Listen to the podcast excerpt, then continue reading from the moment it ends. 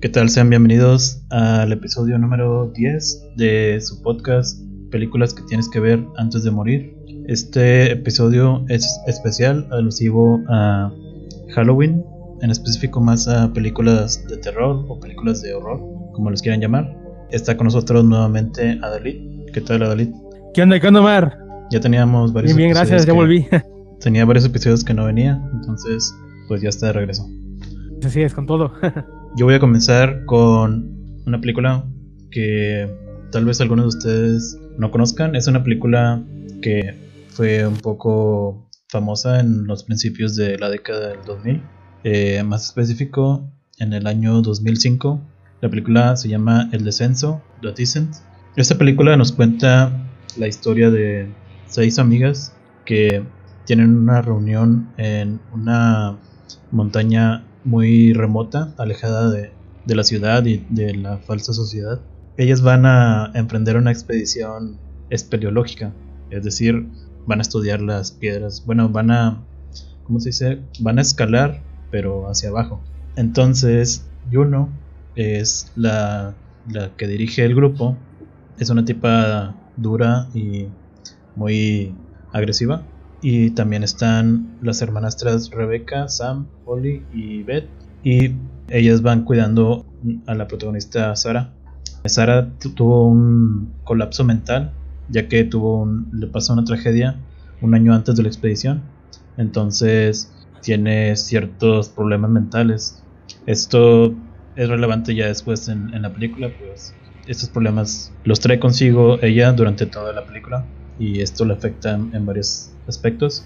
Después de que comienzan a, descender en esta cueva, quedan atrapadas ya que hubo un, un derrumbe de, de rocas y la salida queda bloqueada. Esto obliga a que el grupo de expedición se vea obligado a adentrarse en un laberinto de rocas. Aunado a esto, dentro de la cueva existen unas criaturas que podrían ser como humanoides, pero no, en realidad no lo son. bueno, parecen humanos, pero como monstruos, por así decirlo. Son seres que están ciegos, pero tienen ciertos sentidos que les ayudan a, a moverse entre la oscuridad. Entonces, aparte de tratar de salir del laberinto, tienen que escapar de estos monstruos. Y eso hace que sea una situación pues muy desesperante de ver durante toda la película. Toda la película este, tiene al filo del asiento, ya que, pues, después de, de- de- desde que entran a la cueva, todo es adrenalina pura, de una tras otra cosa. Pues es el típico caso de película de terror donde un grupo grande, pues van siendo eliminados poco a poco, uno por uno. Yo elegí esta película porque personalmente soy, podría decirse que claustrofóbico. Creo que todos tenemos algo de claustrofobia en, en nuestra personalidad. Recuerdo mucho haber visto esta película hace muchos años. Creo que en DVD pirata o algo. Me causó una sensación muy, muy grande de desesperación. Porque hay unas escenas donde las, las chavas se meten entre, la- entre espacios muy reducidos de piedra y literalmente se arrastran en- entre las, las rocas. Ni siquiera pueden mover los brazos. Entonces toda la película es, eso sí, es muy desesperante. Pues es una, es una película de terror distinta a lo que estamos acostumbrados. No sé si tú ya la hayas tenido oportunidad de ver, Adalid. Te voy a quedar mal, Omar, en mi, en mi sub- subconsciente, ¿no? Este, la conocía pr- práctica- prácticamente por el libro, ¿no? Que se llama igual y que de hecho lo recomendó Dross, por eso la conocí. Este, pero me llama la atención lo que dices de la película, ¿no? Que, que es como que microfóbica, entonces quería preguntarte si el escenario, ¿no? O sea, el escenario muchas veces es muy importante en ese tipo de películas. ¿Tú consideras que si usan bien el entorno, o sea, que si realmente sacan jugo vaya al, al lugar? Porque dices de que hay momentos donde están como que muy atrapadas. ¿Qué destacas tú realmente del- de la puesta en escena, vaya? Pues es, es muy... se siente una gran claustrofobia porque, por ejemplo, hay escenas donde está, está la cámara y alrededor de la cámara en el cuadro vemos solamente rocas que son de, de la cueva donde, donde están tratando de pasar. Porque para pasar de, un, de una parte de la cueva a otra tienen que pasar Ajá. Entonces está la, la cámara y en el encuadre alrededor vemos solamente roca y en el centro del, del encuadre está, está la chava que quiere, quiere pasar por ahí. No sé si es eso es a lo que te referías, porque. Pero si toda la No, sí, claro, claro, me refiero a eso. Este, Es muy importante, es muy importante, pues, usar la, el escenario, vaya, a tu favor. Yo siento que en ese tipo de películas que de pronto se desarrollan en un solo lugar, por decirlo de cierta forma, eh, el cómo uses tú el escenario es muy determinante en la atmósfera, ¿no?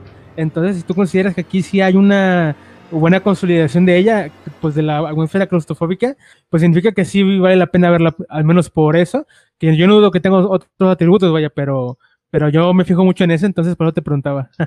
sí, y otra cosa que se usa mucho es la, oscuridad. Eso juega un papel muy importante ya que hay ocasiones en que la, la pantalla se oscurece completamente y solamente estamos escuchando sonidos de ya sea de, de las de los protagonistas o de los seres que los están persiguiendo. Y esto te hace. incrementa la, la desesperación que, que, transmite la película. Vaya, pues la, la notaré para verla. Esta, la verdad, la tenía pendiente de hace muchísimos años. Y como te digo, la, únicamente la, la tenía como que ahí fichada por la recomendación de Dross, pero. Pero ahora que lo, que lo que mencionas, pues sí me dan ganas de verla. Aquí estoy viendo unas imágenes en Google, ¿no? Este parece que la, chica, bueno, un poco de spoiler, ¿verdad? Pero pues ya, 2005, eh, se cae como un pozo de sangre o algo así, ¿no? O sea, creo que esa escena ya la había visto, pero no, no sé si sea esa. Sí, de hecho, creo que en esa escena es cuando descubre el lugar donde están reunidos todos los seres, todos los monstruos, por así decirlo. Y ahí es donde, como que es su lugar donde comen y tienen todos los restos. Es una, es una escena muy, muy grotesca. De hecho, creo que uno de los pósters eh, es, de, de esa escena. Tiene varios pósters. Eh, por ejemplo, este que estamos viendo está basado en una pintura de, de Salvador Dalí. No tengo ah, sí, cierto, la, de, la que es como una mosca, ¿no? Algo así. Sí, no sé por qué lo habrán hecho así, supongo que es para llamar la atención. Y pues sí, llama la atención, la verdad. Ay, sí, aquí estoy, aquí estoy viendo un GIF de la escena y sí, creo que ya la había visto eh, en el canal 5 hace mucho, eh, o sea, el único que recuerda esa escena, y creo que sí la había visto, pero tengo un... ya no me acuerdo de nada si es que la vi. si ven imágenes de la película, pues pueden darse cuenta de que tiene muchas escenas donde está... Solamente se ve, no sé, el rostro y todo lo demás está oscuro. Una gran parte de la película, pues creo que después de la mitad de la película, eh, así se la pasan. Es, es una película muy oscura, literalmente. Y Y pues creo que es una, buena película de, terror, por lo menos así la recuerdo yo, no, no la he visto recientemente, pero pues sí me, dejó muy, pues podría decirse que traumado porque todavía tengo esa sensación de, miedo cuando veo a una persona que se intenta meter en una cueva o, o en un lugar muy pequeño, pues sí siento ese adrenalina. Claro, claro, tienes razón en eso, ¿eh? Como que las cuevas son un escenario pues muy, muy eh, idóneo para ese tipo de historias, ¿verdad? Pero casi no hay en, en, las películas que se centran exclusivamente en una cueva. Entonces este es un caso particular, pues por el, el escenario, ¿no? Que toma. Sí, y también quería hablarles de un caso que eh, está un poco relacionado a, a, esto.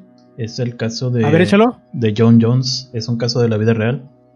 Eh, John Jones es un, era un joven de 26 años que el día 24 de noviembre del 2009 eh, se encontraba explorando una, una, cueva que se llamaba New T.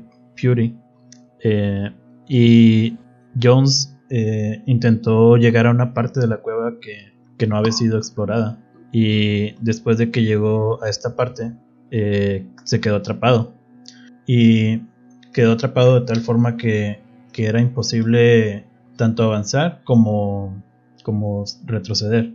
Eh, de hecho, aquí les voy a mostrar una imagen de cómo. Ajá. Esto, esto es para que no vayan a confundir esta película de la que estoy hablando con, con esta otra, que creo que se llama el, último descenso o algo así, que está basada en esta historia de John Jones, pero me pareció algo, algo increíble este caso. Eh, John Jones quedó atrapado en, esa posición y ahí en, hasta donde estaba él era pues prácticamente imposible llegar. Eh, intentaron muchos rescatistas eh, alcanzarlo, pero no, no podían y tampoco podían eh, extraerlo. Entonces duró ahí creo que un día, dos días y lo estaban alimentando por un tubo que el agua recorría por su cuerpo y es así como se, se alimentaba y se tomaba líquido.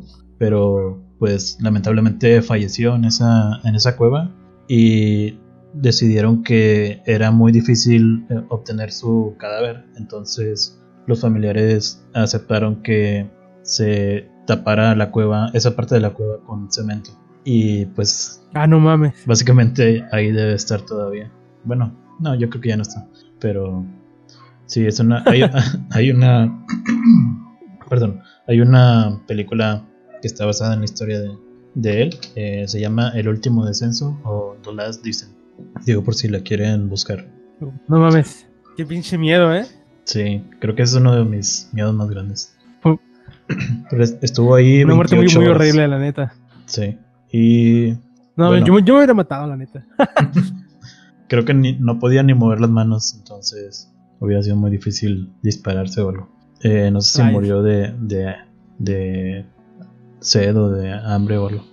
Eh, solo sobrevivió 28 horas. Y pues, bueno, eh, volviendo a la película, eh, pues sí es, la película de hecho fue un, un éxito. Esto es, hay muchas películas de terror que son hechas con muy bajo presupuesto y terminan siendo un, un boom en taquilla. En este caso, la película se hizo con 3.5 millones de libras y terminó recaudando 57 millones de dólares. No sé por qué está en diferentes monedas. Eh, pero pues sí, obtuvo mucho más, mucho más de 10 veces lo, la inversión. Entonces, digo, si alguien quiere pues hacer... se fue bien, por lo menos. Sí, si alguien quiere hacer una película, pues una de terror sería una buena opción para ganar mucho dinero. Simplemente que sea bueno. Váyanse a la cueva de sus ranchos y ahí filman. pues sí. yo, yo vivo en un rancho y aquí hay un chingo, güey. Sí, yo me acuerdo que antes, eh, bueno, cuando estaba, cuando era un adolescente, yo iba a una cueva y, bueno, no entraba a la cueva porque obviamente tenía claustrofobia, pero si hay cuevas aquí en, eh, por lo menos aquí en México, hay muchas cuevas que no están exploradas, entonces si alguien quiere atreverse, pues hay muchas montañas donde Anímense. investigar. y pues creo que es todo de esta película. Podemos pasar a la siguiente. Perfecto. Que es este, Verena para ¿Sigo yo, ¿eh? Ok, pues bueno, eh, vamos a hablar de una película clásica, ¿no? Por decirlo así, mexicana, de este género, que yo creo que ya muchos habrán visto o por lo menos habrán escuchado sobre ella o de su director. Veneno para las Hadas es una película de los 64 dirigida por Carlos Enrique Taboada, que probablemente, no sé si tú has visto una de sus películas, Omar, pero él es conocido por hasta el viento tiene miedo, Más negro que la noche, ¿no? El libro de piedra. Son todas estas películas clásicas de terror, ¿no? Eh, por lo regular son referencia de la época, eh, principalmente porque Teboada era muy, digamos, pues, era, del, del, de Arturo Ripstein, ¿no? Y todos ellos. Pero bueno, él, esta, este Teboada antes de, de, dirigir estas películas, se desempeñó como guionista, ¿no? De otras tantas como el espejo de la bruja, Orlac, el terror de Franklin, o sea, estuvo muy metido en el rollo del terror y Veneno para las Hadas fue la última que hizo, ya, ya en una etapa más madura, por decirlo así, y la verdad es que yo creo que este es su mejor película hasta ahora que hayas visto, me he visto varias, ¿eh? no nada más de terror, entonces yo creo que sí que ha hecho. Eh, la historia básicamente va de, de dos niñas, eh, una que se llama Flavia, que vendría siendo la protagonista, interpretada por Elsa María Gutiérrez, esta niña Flavia llega a una escuela donde pues es nueva obviamente y no conoce a nadie y entonces a la primera que, conoce pues es a Verónica. Verónica es digamos la rara del salón, ¿no? Ella, ella cree que es bruja, o sea, ella eh, genuinamente piensa que, que pues tiene poderes, aunque tal vez no, simplemente manipula y miente, pero pues parece que le gusta todo eso. Entonces estas dos, chiquillas eh, desarrollan una amistad, ¿no? Que poco a poco pues se va tornando un poco enfermiza eh, por, parte de, ambas, ¿no? Ya que Verónica pues empieza como que a manipular a, Flavia, ¿no? Para que eh, le dé cosas, ¿no? Eh, porque bueno, aquí vamos a entrar en detalles, pero digamos que la película nos maneja que estas dos niñas de cierta forma son como que una contraparte, ¿no? Que una desea ser la otra. Porque Verónica, que es la chica rubia, ¿no? La, la mala, por decirlo de, cierta forma, ella no es pobre precisamente, pero, pero sí ha sufrido más en la vida. O sea, sus papás están muertos, es un poco más solitaria, ¿no? No tiene tantos lujos. Y en cambio Flavia, pues tiene a sus padres, vive muy bien, o sea, sus padres son muy ricos. Entonces, eh, Verónica ve en Flavia todo lo que desearía tener, ¿no? Todo lo que desearía hacer. Entonces, ella aspira a hacer a eso que es Flavia a través del miedo. Por eso es que ella le, atemoriza diciéndole que si, que si dice algo o que si caso que le va a echar una maldición, ¿no? Ya que Flavia pues sí piensa que ella es una bruja por algunos eventos que vemos en la película. Entonces aquí eh, a mí me gusta mucho esta película porque no hay nada sobrenatural, ¿eh? O sea, al principio yo pensé que sí, de hecho puedes pensar que hay elementos sobrenaturales por, por unas cosas que pasan, pero ya una vez que llegas al final, pues creo que piensas que no, o sea, puedes concluir que no hay nada eh, sobrenatural o fantástico, sino que todo esto que vemos es una proyección de la mente de las niñas, ¿no?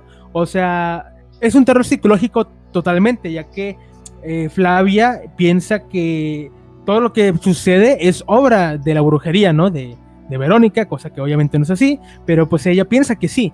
Este, y lo que hace aquí Toda me parece genial porque nos sumerge, ¿no? En la visión de Flavia en muchas ocasiones y vemos o somos testigos de cosas que eh, no están sucediendo realmente, pero Flavia las, distorsiona todas y realmente parece que está viendo algo insólito. Eh, por ejemplo, eh, Verónica, un, ejemplo un ejemplo aquí muy, muy, rápido, ¿no? Verónica le hace creer a, Flavia que ella puede convertirse en una bruja real, o sea, que puede transformar su cuerpo en una anciana, ¿no? Pero realmente le engaña usando a su abuela. Entonces, cuando Flavia entra al cuarto y ve a la, a la, abuela de Verónica que no conocía, pues piensa que Verónica se transformó y sale corriendo. Entonces, pero cuando ella ve a la abuela, eh, todo ese momento es un pinche susto porque te mete ahí un casi un, un ¿cómo se llama? Un screamer, ¿no? Este, en toda la cara. Ándale, pero es, digamos, la forma en la que Flavia lo ve, porque Flavia se impacta total, totalmente, ¿no? Al ver a, la señora que no conocía de nada y pues piensa que es Verónica. Entonces, también otro, otro elemento importante son unas secuencias, digamos, eh, eh, oníricas, no sé si decirlo así, o sea, que es como que la imaginación de Verónica. Eh, Verónica al principio de la película, ella se imagina a sí misma matando a alguien, ¿no? Cortándole, cortándole la garganta a una mujer. Pero eh, esto, esta es imaginación suya de un cuento que le está contando la, la criada. Pero para, mm. ay, para representar esto, Taboada aquí hace un escenario medio expresion, ay, expresionista, eh, en claroscuros, ¿no? Que obviamente da esta sensación de que no es real. Y eso ese detalle me gustó mucho porque pues nos transmite esta, digamos, eh, dualidad, esta, esta convención, ¿no? De, de la película donde va a jugar con la imaginación de las, de las niñas y con lo, con lo que es real. Y, y también hace algo que yo no que sí había visto, pero en una película mexicana no, y es que a los adultos, a las personas adultas, nunca le vemos la cara. Bueno, sí se la vemos a un par, ¿verdad? Pero a los papás de ellas, o más bien a los papás de Flavia, no le vemos la cara. O sea, salen y salen fuera del cuadro, nomás se ven las piernas, ¿no? Entonces, esto nos da una sensación de que Flavia mmm, como que se siente aislada de cierta forma, ¿no? O que no se siente eh, eh, conectada con sus padres por la situación que está viviendo y le da una sensación de, impersonalidad a ellos. O sea, nosotros no conocemos cómo son. Entonces, eh, nos mete, digamos, en esta, en esta mente psicológico, ¿no? Que te comento, de que todo es una perspectiva de Flavia, o de las niñas más bien. Ya al final, el final me parece poético. Este, no lo voy a comentar obviamente, pero el final es buenísimo. y aquí logran algo que nunca habían logrado, la verdad. Y es que un personaje que me cayera mal, yo sintiera lástima por, por cómo acabó, ¿no? Este, en este caso, Verónica, digamos, de cierta manera es, la, es la mala, aunque es debatible, pero ella eh, tiene un, final no, no, muy alegre, eso es obvio, no va a tener un final alegre. Pero yo sentí pena por, por, por Verónica. Y eso que me cagó en la madre toda la película. Y eso no, no, no, lo había conseguido nadie nunca, ¿eh? Este, entonces estuvo muy bien ahí, muy bien escrito ahí, la, la, verdad, al menos en la parte sensorial, ¿no? Este, también, algo muy curioso, es que se filmaron muchas escenas en Tlaxcala. Yo no pensaba que no existía, pero pues sí, sí existe. este, y los escenarios son muy bien usados, ¿eh? O sea, toda la parte de la hacienda, eh, de, ya, ya, ya, casi la parte final, ¿no? Todo todos los escenarios que usan son de, de Tlaxcala y, y, están muy bien empleados porque ahora sí que estamos, ahora sí que se aíslan completamente las niñas, ¿no? Ya no están en, en la ciudad y precisamente nos dan esta atmósfera como de como de peligro. Aquí ya se siente el peligro, ya se siente realmente que algo malo puede pasar eh, ya, ya a niveles grandes, ¿no? Entonces, me parece que la, la película es genial. Eh, Taboada, aun con todos los defectos que tienen las entregas pasadas, creo que aquí eh, mete un golazo, eh, la verdad, aquí mete un golazo. Eh, y pues, ¿qué puedo decirte nada más? Eh, me parece una obra muy completa que vale la pena ver. Ok, bueno. pues sí, se, suena algo muy interesante. no tenía idea yo de, de esta película. Y es, es, muy raro el cine de terror mexicano. Eh, sobre todo el terror mexicano que tenga efectos, ya que pues es esto sí es un poco más caro de, de, lograr. Bueno, sobre todo era mucho más caro antes. Y pues estoy viendo aquí claro. por, por varias imágenes que varias imágenes de King Google que sí tenía eh, muchos efectos. Claro, este la película está muy bien producida, tiene efectos digamos modestos, uh -huh. pero lo saben usar muy bien eh, se diferenció un poco esta película de, de, las que yo he visto, que me he visto algunas, ¿verdad? Por el, por el hecho de que, pues como no hay, no, no hay nada sobrenatural realmente, o sea, yo creo que todas las películas que he visto eh, de terror mexicanas tienen algo sobrenatural, ¿no? En mayor o menor medida. Entonces aquí me pareció muy, muy buena la narrativa que hace el director, ¿no? Porque también es el guionista, eh, en donde nos mete en esta visión donde lo monstruoso eh, radica en la inocencia, ¿no? O sea, cómo la inocencia puede deformar algo hasta verlo monstruoso. Entonces, aquí está muy, muy chido, ¿no? El concepto de la película. La verdad te lo recomiendo, Mar. Este Tabuada, para muchos fue, ya es, es, un producto ya caduco. O sea, ya no da miedo para muchas personas que yo he leído sus comentarios, ¿verdad? Pero uh -huh. esta película me parece que escapa de, esos, de esas convencionalidades de sus anteriores trabajos y te entrega un trabajo muy formidable, o sea, porque el terror ya no recae en que, ay, es que mataron a alguien aquí y salió sangre, sino que recae en toda una atmósfera que te van construyendo poco a poco hasta llegar a, a, las partes finales, ¿no? Donde ya se siente una tensión impresionante y el final es poético, te digo, es genial, o sea, me encantó el final, ya no me esperaba eso. Y no es, o sea, no queda abierto a interpretación de que tú digas, nada, pues probablemente puede ser que sea la imaginación de las niñas o tal vez en realidad sí pasó. No es de esas películas abiertas. Eh, yo diría que no, fíjate, yo creo que la cuestión abierta es el principio, donde hay un par de eventos que te ponen a dudar. Un, creo que esto sí puede ser paranormal, pero ya conforme avanza, ya como que te queda un poco más claro de que todo está sucediendo en la mente de las niñas. Eh, y pues a mí, eso a mí me gustó mucho, realmente que un director siente bien su historia, eh, me parece que también es, un es algo arriesgado y aquí lo hacen muy bien, o sea, a mucha gente le gustan más los finales abiertos, pero en este caso no es abierto, o sea, pero está genial, o sea, no le quita, no le quita nada. claro. Bueno, pues, eh, pues ahí lo tienen, entonces, Veneno para las Hadas. Eh, ¿En dónde la, la, la, encuentras? ¿En YouTube? no sé si está en YouTube, yo la vi en Woman, creo, ahí la encontré. bueno, y la película anterior, la del descenso, eh, yo no la encontré en ninguna, tampoco en, en, ninguna plataforma. Entonces, si la quieren buscar, pues yo creo que por torrent, porque no, no es fácil de encontrar ahorita porque no es ya muy popular. Sí, en torrent seguro están, está esa. O, si, o esa la pueden ver en oc.ru, ahí les cargué creo. ¿En cuál? oc.ru, ahí se llama, es una página rusa donde ahí veo o películas. ok. Gratis, ¿eh? Es gratis. Solo te piden tus, tus datos. de hecho, ya me robaron todo. Bueno, si no es Rusia, van a ser los gringos. Eh, pues creo que con eso estaría bien concluir esa, esta película. Vamos a la siguiente para no alargarnos demasiado. Perfecto, vamos. Vamos, vamos. Yo les voy a hablar de eh, La Bruja de Roger Evers. Eh, probablemente muchos de ustedes ya la conozcan. Eh, se hizo muy famosa estos últimos años. Y pues bueno, La Bruja o The Witch. Witch con dos veces V porque no existía la W en el pasado, según Roger Evers. es una película del año 2015 2015-2016. Eh, la película está ambientada en Nueva Inglaterra en el año 1630. En esta película, un matrimonio de colonos cristianos que tiene cinco hijos eh, son obligados a mudarse a vivir cerca de un bosque. Eh, este bosque, según lo que dicen ahí en el pueblo, es un bosque embrujado o un bosque encantado. Y al principio de la película vemos que eh, la, hija mayor, en este caso es Anya Taylor Joy. Muchos creo que la conocieron por eh, Fragmentado.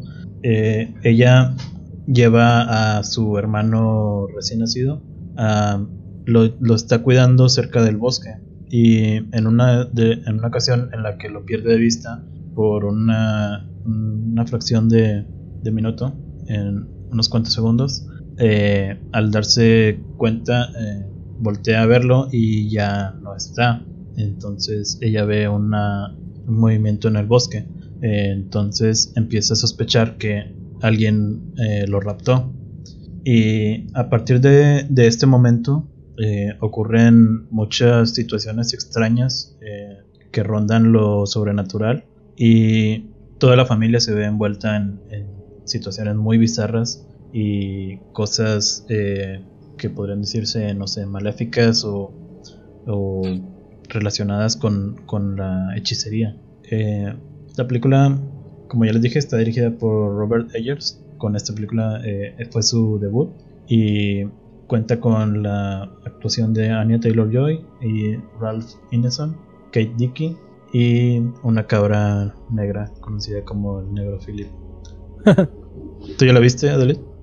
Claro, ya la vi. Este, la verdad me pareció muy buena, eh, sobre todo por el, la creo que la parte ya llegando a la segunda mitad eh, alcanzó niveles impresionantes, ¿no? De tensión. Este, muchos la, califican de terror psicológico, pero yo no estoy de acuerdo. Para mí esto es terror folclórico totalmente. No sé, ¿tú qué opinas? Sí, claro, es terror folclórico total.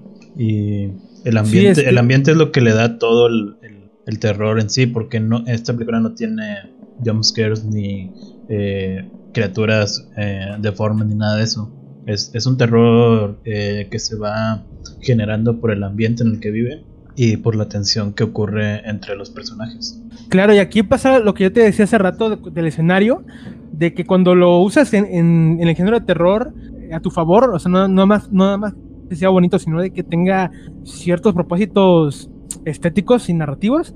Se, salen cosas chidas. Por ejemplo, aquí me acuerdo muy bien de que hay varias escenas donde la protagonista está corriendo por el bosque, ¿no?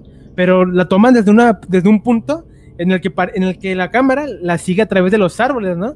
Entonces da como que esta sensación, ¿no? Como de que la están siguiendo, que la están vigilando, porque la cámara, pues digamos, captura a ella, muy, a ella pequeña, y el, y el bosque inmenso, ¿no? O sea, y ahí se da esta, esta, digamos, este contraste de que ella está de cierta forma atrapada ahí en, toda esta en toda esta mezcolanza de troncos, de árboles. Entonces me gustó mucho estas tomas que hicieron, porque la verdad es que sí se sentía mucha la, la adrenalina, ¿no? La tensión, la desesperación de que estaban aislados, perdidos, incomunicados. La verdad me gustó mucho el uso de, del escenario, estuvo genial en, en ese apartado. Sí, y pues esta película marcó, yo creo que el inicio de, todo este tipo de películas eh, de un terror más sutil, muy contrastante con lo que tenemos, a lo que estábamos acostumbrados con, por ejemplo, El Conjuro y cosas así, que son películas más comerciales. Eh, a partir del éxito que tuvo esta película, pues más directores eh, tuvieron la oportunidad de, de, grabar sus visiones y sus, tener su debut con películas de terror eh, pues de este tipo, terror que no es eh, tan común, terror ambiental o horror, por así decirlo.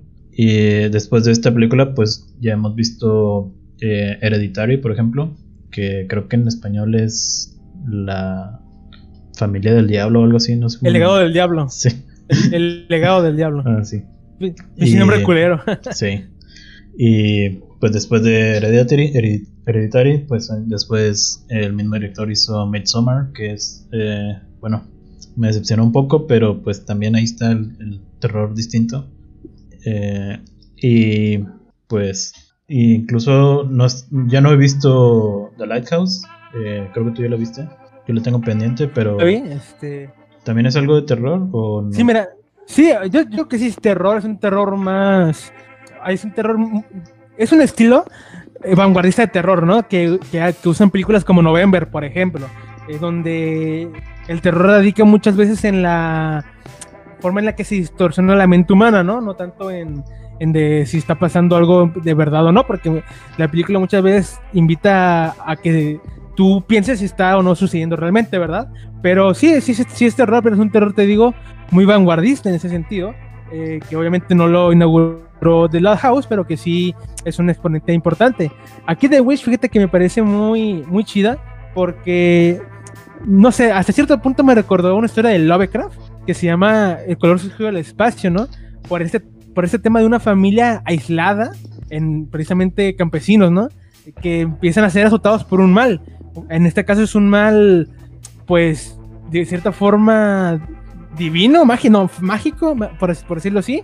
Este, y creo que este, esta, este elemento sobrenatural eh, es lo que le da una, una riqueza interesante, ¿no? Porque, por ejemplo, los animales, eh, que aquí, aquí vemos a la cabra loca, los animales creo que son un elemento importantísimo aquí. También lo son en The, en Loud House, porque yo, yo honestamente no esperaba el giro o la, o la importancia de que iba a tomar la cabra en la historia, o sea, me pareció, me tomó por sorpresa simplemente, o sea, cuando llega esa escena con la cabra, güey, güey, no, oh, no mames. Se te pone la que me sorprendí mucho, o sea, yo no me esperaba eso. Sí, es, es, una escena muy... Sí, o sea, te pones expectante porque dices, ¿qué, qué, está pasando? O sea, porque es que yo no me esperaba que fuera por ahí, yo, yo pensé que iba hacer algo un poco diferente, vaya, pero me, me sorprendió para bien. Eh, el papel de la cabra, te digo, no me esperaba esa escena y me dio mucho miedo. sí, ya las, las escenas finales, eh, pues avienta todo por. pone toda la leña en, el asador, toda la carne en el asador y empieza a lo sobrenatural eh, sin dejar nada de dudas en el camino. al principio de la película vemos como que hay mucha ambigüedad y ya conforme va, va avanzando, pues al final vemos que que pues sí es, es eh, no deja nada de dudas. Claro, porque al principio como que parece, ¿no? De que es superstición de la familia, porque recordemos son muy creyentes, pero ya después, eh, pues no queda duda que son víctimas de un maleficio, ¿no? Ya de índole de brujería, ¿no? De magia negra, por decirlo así. Este, yo recuerdo muy bien la escena donde al, hermano de en medio, ¿no? Al que andaba de incestuoso. se, lo chupa la bruja, literalmente. Eh, esa escena está muy buena, ¿eh? sí, eh, hace poco, creo que hace unos dos días, vi que, que unas, eh, unas personas que pertenecían a un culto de brujería comentaron de que esta película, todo lo que se muestra, está basado en los rituales de brujería tal cual como los, los realizan. Ajá. Las, las witches, bueno, algo así. Yo también leí algo parecido, pero no, no le di importancia realmente, ¿verdad? Pero, pero sí no dudo que, que se haya documentado Robert Ayers. Recordemos que para The Loud House también se documentó mucho, ¿no? Para de terror náutico sobre todo. Y aquí me imagino que también tuvo, tuvo sus influencias o sus bases en, en cultos religiosos, en leyendas folclóricas, todo tipo de cosas. Y la verdad aquí, pues yo, no diría que es mejor que The Loud House, pero sí, sí da una película asombrosa, en que no te va a dejar indiferente, que no te guste, no te va a dejar con un me, no. O sea, esta película sí tiene lo necesario como para que la oyes o lo dames. O sea, no, no, no te va a parecer una película X, vaya. sí, sí, de hecho he visto muchas personas que se quejaron mucho en internet de que no, no, les, no les gustó la película. Eh, por esto mismo de que no es un terror eh, convencional como las películas, como ya les decía, El Conjuro o pues no sé, otra película famosa. Y, o sea, no tiene jumpscares, es, es solo terror ambiental y terror eh, muy lenta. Una, podría considerarse una película lenta por esto, porque no pasan cosas así tan eh, de repente de que, no sé, sale un, monstruo o, alguien es asesinado brutalmente. Eh, pero sí es, es una película que se, pues se va a quedar, después de verla, se, se queda contigo pues para toda la vida. Exacto, nunca mejor dicho. sí, y sobre todo cómo, digamos, la familia empieza pues a decaer, ¿no? Se empieza, digamos, a, a sufrir estos estragos que la verdad son, vaya, son fuertes, ¿no? Algunas, algunas partes. Este, por eso te digo que yo lo relaciono mucho con esa historia de Lovecraft, porque más o menos sucede igual, ¿no? También recomiendo de, de paso esa, ese relato, que lo lean, está cortito, y tiene ciertas similitudes con la película, ¿no? Aunque claro, tiene un contexto diferente. Claro, y pues otro punto destacable de la película es que, eh, por lo menos en la versión original, no en la doblada, hablan con el acento y las palabras que utilizaban en, esa época. Eh, y esto al final de la película se, se nota mucho por, por el, el, el diálogo que le que se le da a, a la protagonista eh, cuando le hacen el contrato, por así decirlo. Y bueno, pues creo que es todo lo que, lo que podemos decir sin, sin spoilear. Eh, si no lo han visto, pues Así. no sé si todavía está en Netflix. Eh, yo la vi, vi que estaba ahí hace unos meses. Mm, déjame Uy, yo la vi pirata, güey. sí, yo también, yo cuando la vi la, la tuve que descargar. al parecer ya no está en Netflix. Entonces, pues igual ahí la pueden encontrar en, Torrent. En cine calidad ahí está, para que no se le hagan de pedo. y pues, bueno, creo que podemos pasar a la siguiente. Claro, claro, Mar. Y mira, la siguiente es de esta ola de terror nuevo, contemporáneo, ¿no? Que, que de pronto como que no la mencionan tanto. Últimamente ya sí he visto que la nombran, pero antes no que es The Wailing, The Wailing, o El extraño, así la tradujeron, me parece, o El visitante, depende de cómo, de dónde, de dónde seas. Esta película eh, es de Na Hong un director surcoreano muy, con bastante potencial, y que nos habla, o que tiene un planteamiento folclórico también, ¿no? Parecido, obviamente, folclor coreano, este, que me recuerda un poco a Kawaidan, creo que se llama esta película de terror japonesa ya muy vieja, que también tiene ciertos elementos folclóricos. Pero bueno, esta película nos habla sobre una enfermedad que, que está surgiendo en un pueblo ahí de, de, Corea del Sur, ¿no? La verdad no recuerdo el nombre del poblado. Pero bueno, lo importante aquí es que esta enfermedad provoca algunas llagas en el cuerpo, ¿no? Ciertas deformidades muy, muy raras que provocan la muerte, ¿no? Eh, la policía pues investiga los casos, pero no entiende por qué la gente eh, eh, sufre de esto. Pero lo cabrón viene cuando los muertos por esta enfermedad reviven a los días y se levantan como tipo zombies, ¿no? Y empiezan a hacer destrozos allí en el pueblo. Entonces, el policía, el, protagonista que es, rayo, no sé cómo se pronuncia su nombre, es Wak Du Won, creo que se pronuncia así, pero se llaman Jong, Jong Ho, allí en la, en la, en la película. Él medio torpe, medio cobarde, ¿no?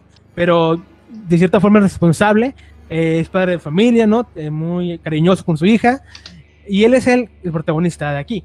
Aquí lo que me lo que me llama mucho la atención de esta película, y creo que a cualquier conversación que te metas, Omar, de esta película, es que no sabes qué pasó realmente. O sea, este, este sí es abierto, ya un poquito más abierto. ¿Por qué? Porque hay un, hay un japonés eh, que vive en las afueras del pueblo y que a, raíz de que él llega es cuando empiezan pues a surgir todos estos fenómenos, ¿no? Todos estos eventos que no tienen explicación. Entonces la gente del pueblo supone que él es el culpable, ¿no? Que probablemente practique brujería o algo por el estilo.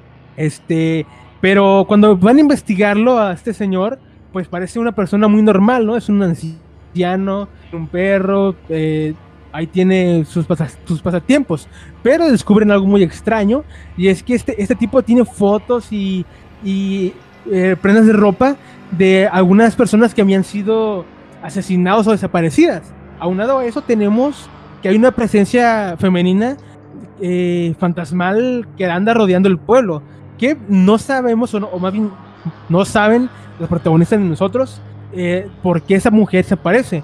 esta mujer al principio parece que es buena, porque ella es la que advierte a, a los protagonistas de algunos males que van a, a suceder, ¿no?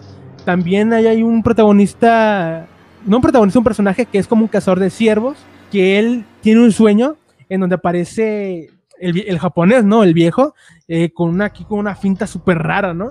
Entonces, él, este, este personaje también se inmiscuye un poco en la investigación y aquí se empiezan a, digamos, a, abrir varios eh, hilos, hilos narrativos porque la hija del, del protagonista eh, contrae la enfermedad, ¿no? Esta que te comento. Entonces él, pues desesperado, le llama a un chamán o algo así para que la cure. Pero aquí todo se empieza a intrembliquear de una forma brutal, ¿no? O sea, dura dos horas y media la película, para que te des una idea. Este, pero todo el tiempo que dura, la verdad es que nunca aburre. O sea, a mí me sorprendió mucho porque cuando la puse dije, joder, esto va a durar un chingo, pero es que se fue muy rápido. Eh, pero puntos importantes al saltar aquí es que. Espera, deja tomar agua. pero algo importante aquí a resaltar, sobre todo, es, es ya cuando llegamos al final, ¿no? Porque todas estas hilos, hilos que se empezaron a. todos estos hilos que se empezaron a abrir, eh, al final se, se entremezclan, ¿no? O sea, convergen y, tenemos un final muy extraño. O sea, no quiero ser spoiler, pero voy a comentar un poco de lo que pasa. Y es que al final no sabes realmente qué, qué carajo pasó. O sea, no sabes quién es el responsable de, de los eventos. Y como te comento, la mujer, esta que desaparece, que parece que es buena, tiene unos momentos en los que muy ambiguos, o sea, donde está muy misteriosa y luego da indicaciones a los personajes que traen consecuencias negativas. Y luego está el señor este que, que parece parece que él es el que está ah, que hace como conjuros para controlar a la morra de blanco, o sea, estamos como que todo el tiempo preguntándonos que, quién es el bueno, quién es el malo o qué está pasando, ¿no? Eh, al final también el chamán que está curando a la hija del protagonista tiene un giro muy, muy raro, ¿no? O sea, te da a entender de que, de que está como confabulado con uno de estos dos entes. O sea, eso no es spoiler porque se ve venir desde siempre, ¿eh? Pero no sabes con quién está confabulado o no sabes si hay otro elemento que no vimos, ¿verdad? Entonces esta película me parece una genialidad absoluta. De hecho, yo la puse en, mi top de las mejores películas de la década, en entre los primeros 30 porque es que, joder, es un viaje impresionante. Eh, te, va a asustar? Yo diría que sí. Eh, también tiene momentos eh, mucho que antes. De hecho, el final es brutal. Creo que el final, cuando lo veas, no, no, se te olvidar jamás. Es un final que de verdad yo, yo pensé, vaya, que iba a ser un final un poco menos, menos fuerte, pero no, la verdad es que sí, es visceral el final. Este, muy, muy pesadidez, ¿no? El giro que tienen algunos personajes, eh, y pues la verdad lo recomiendo muchísimo. El cine surcoreano, Omar, como sabes, tiene un, tiene un levantón últimamente, ¿no? Como que está sobresaliendo mucho en, en, su cine. Y esta película de Wailing, yo creo que de la camada o de la tanda que está que, que vimos la última década, es un exponente muy bueno. Eh, ya no solo del terror, sino en general. O sea, es una de las películas extranjeras que no se mencionan tanto como The Witch o Get Out o Hereditary, pero que yo considero que está al nivel o incluso mejor, ¿no? Entonces ahí está la, la propuesta. No sé si tú ya la, hayas visto o, que, o si tienes alguna duda sobre lo que te comenté. Mm, no, eh, de hecho no la había escuchado mencionar y pues sí suena muy interesante. Yo creo que pues ya tengo esta elección para, para ver. Probablemente, probablemente mañana la vea porque sí, sí me llama mucho la atención esta película, sobre todo por las, las, las escenas que, que, bueno, las que están viendo el video pueden, pueden verla. Eh, sobre todo la escena esa del demonio, no sé qué sea. Eh, sí se ve muy, muy bien trabajada esa escena. Es un, es, es un, Cuando, un ser muy terrorífico. cuando llega esa escena, Ujú. cuando llega esa escena, güey, o sea, toda, toda esa escena, ¿no? Cuando empieza, madre, güey, e- está genial, o sea, de verdad. e- Eso que viste es el final, ya casi, ¿no? Pero toda la escena está trabajada de tal forma, que- porque es un monólogo que se está lanzando, ¿no? Ujú. Y conforme está hablando, conforme está hablando, conforme está hablando, ves la reacción del otro tipo, güey, no mames, o sea, te sorprende machín, la verdad, o sea, cómo se va informando todo, o sea, brutal, ¿eh? Es- esa escena, genial, o sea, eh, de antología, la verdad, esa, nomás esa escena es de antología, pero hay muchas escenas impactantes, te digo, la verdad es que sí la recomiendo mucho. Eh, de hecho, el Poncho, el, el, el Poncho, ¿cómo se Poncho, el Alfonso, la vio y sí le gustó mucho, ¿eh? Para que veas que, que no recomiendo chingaderas. Entonces, vela, buena neta, te la recomiendo mucho, es de mis favoritas.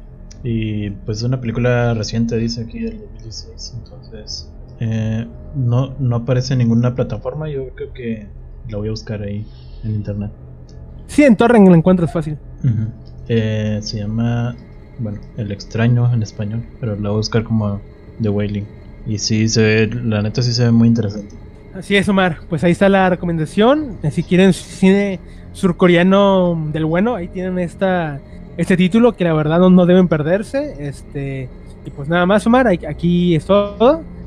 Y pues sí, eh, pues ya llegamos al final de, de este capítulo. Creo que ya no hay nada más que agregar. Eh, les solo les recuerdo que pueden encontrar todos los demás capítulos en mi canal de YouTube, Omar Cavazos. Y pues eh, nada, eh, nos vemos en el siguiente capítulo. Eh, gracias a Delete por participar y seguimos hablando. Sale, nos vemos. Bye.